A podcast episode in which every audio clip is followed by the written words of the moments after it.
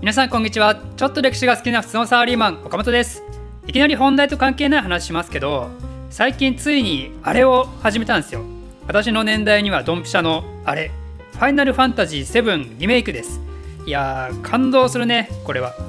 あのポリゴンがこんな綺麗な CG になっちゃってまあって。ポリゴン時代は私まだ小学生だったからね正直当時は全然ストーリー理解してなかったけど今やり直すといろいろ考えさせられますねこれ。権力者の横暴それに対する反乱者責任のなすりつけのための陰謀権力内部での王に対する疑心そして何も知らない民衆たち。これね歴史も同じですよ。歴史もつまらない活字だけの世界の勉強として終わらせるんじゃなくてね。実際に存在する人と人が作り出す物語なのでその当時の人間たちがどういう感情を持って行動したのかとか、まあ、そういうのをね想像しながら勉強してみるとファイナルファンタジーみたいで面白いかもしれませんよ。ということで、えー、アレクサンドラスの話に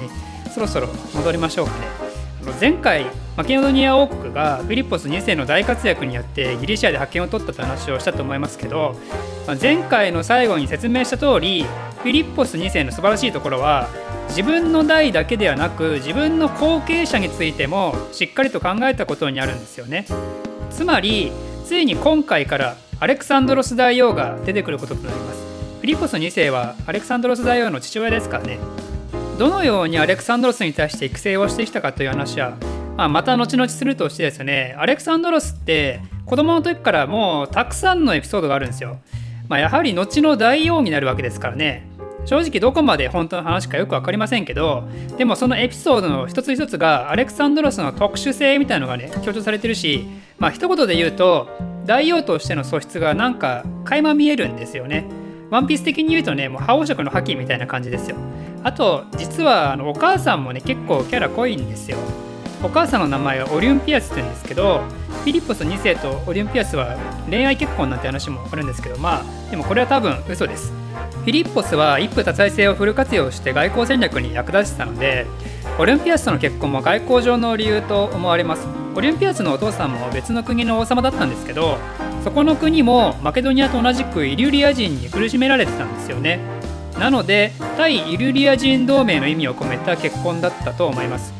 でフィリッポスの家系は前回言ったようにヘラクレスの血を受け継いでる設定なんですけどオリンピアスの家系は同じくギリシア神話の英雄アキレスの血を引き継いでる設定なんですよ。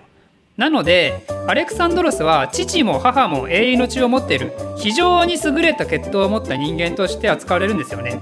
これがですねアレクサンドロスの幼少期の心理行動にも大きく影響してくるんですよ。つまり自分はすごい人間なんだっていうのを小さい時からずっと持ってるわけですよ。そしてアレクサンドロスはその英雄血統グラウンドを持ってること自体に満足するわけではなく英雄血統を持ってるからこそ自分も祖先の英雄のように偉大な英雄になれるとね信じて疑ってないんですよね。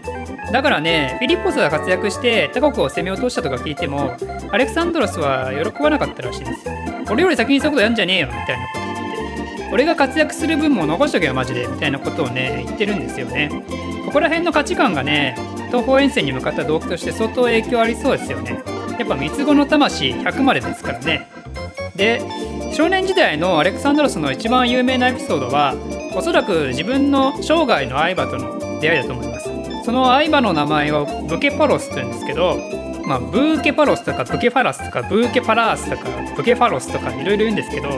こではちょっとウィキペディアを尊重してブケパロスを使いたいと思います。でその肝心の出会いなんですけどある日とある商人がねブケパロスをマケドニアに売りに来たんですよね。ブケパロスはテッサリアっていう馬の名産地の中のさらに有名な血統を持った馬なんですよね、まあ、つまり当時のすげえサラブレッドなんですよ。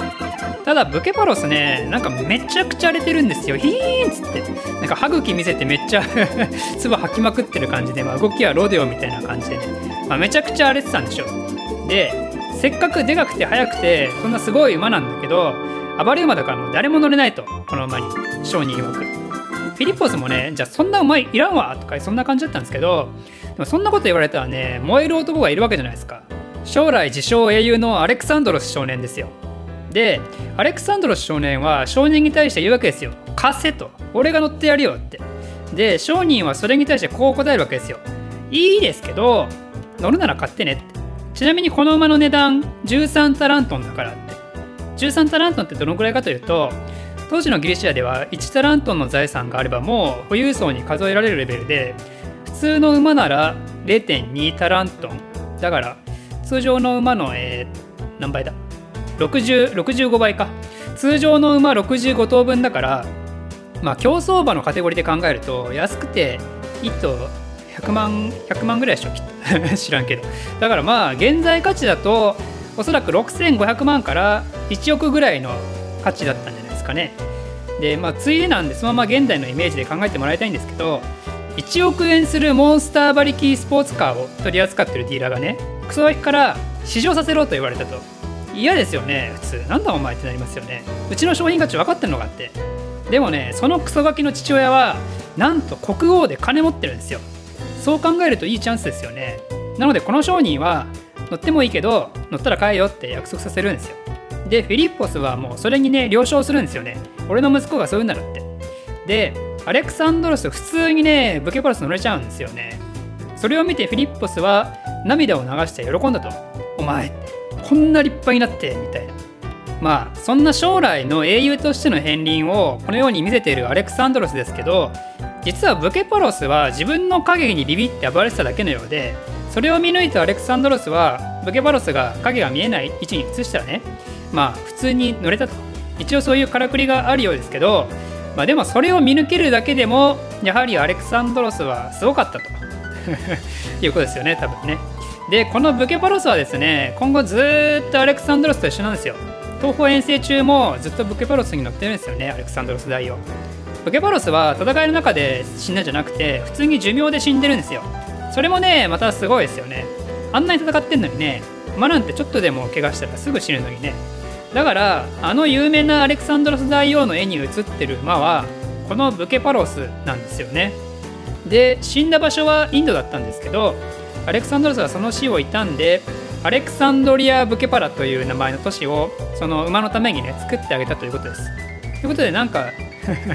馬の話ばっかしてますけどそんな感じで自尊心の強かったアレクサンドロス少年はですねフィリッポスの計らいで13歳になった時に本格的な帝王学を学ぶことになります。そしてその教師として招かれたのがあの有名なアリストテレスです。アリストテレスはソクラテスプラトンと合わせて西洋最大の哲学者と言われてますけどアリストテレスは哲学を他の自然科学なんかのね学問に分類して体系化させたので万物の祖なんて呼ばれたりしてます。マケドニアに来た時はまだギリギリ30代ぐらいだったんですけどこの時点ですでに哲学者の中で最も巧妙にして最も博識というね名声を手にしてるんですよね、まあ、なので家庭教師という意味だと本当に当時のギリシア人からしたら世界最高の人物をフィリッポス2世は息子のために雇ったわけですよ。いくらぐらいかかるんでしょうねアリストテレス。ちなみに私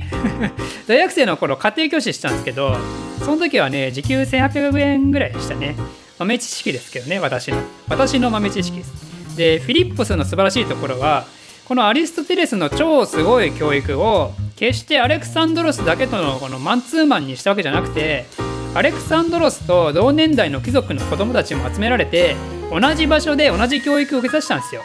これによってねこの選ばれる子供たちがアレクサンドロスと一緒に成長していってアレクサンドロスがあの少年から大人になった時その子供たちは大王の側近となって共に東方遠征で活躍をしていくわけですよ。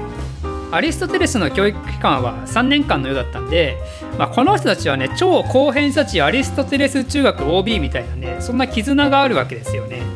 ちなみにアレクサンドロスはアリストテレスを超尊敬してたようで自分にとってフィリッポスと同じかそれ以上の存在だと言ってるんですよね。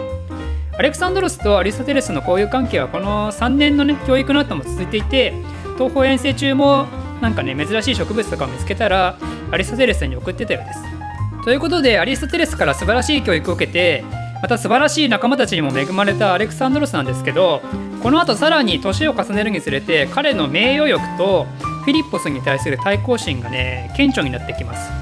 フィリッポスが作った都市の一つにフィリッポイという名前を付けたものがあったんですけどこれにねバリバリ対抗心燃やしてるんですよ。というのもギリシア世界において自分の名前を都市にしちゃうっていう前例がなくてこれって国王というよりももう英雄や神の世界なんですよね。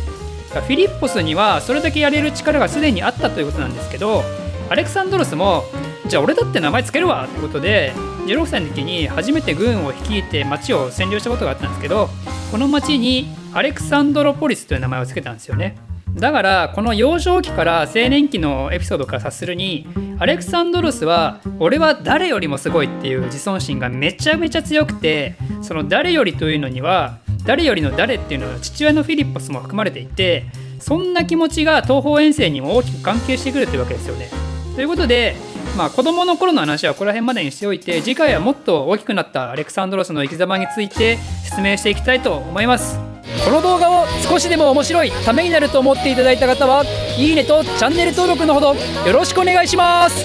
ではまた。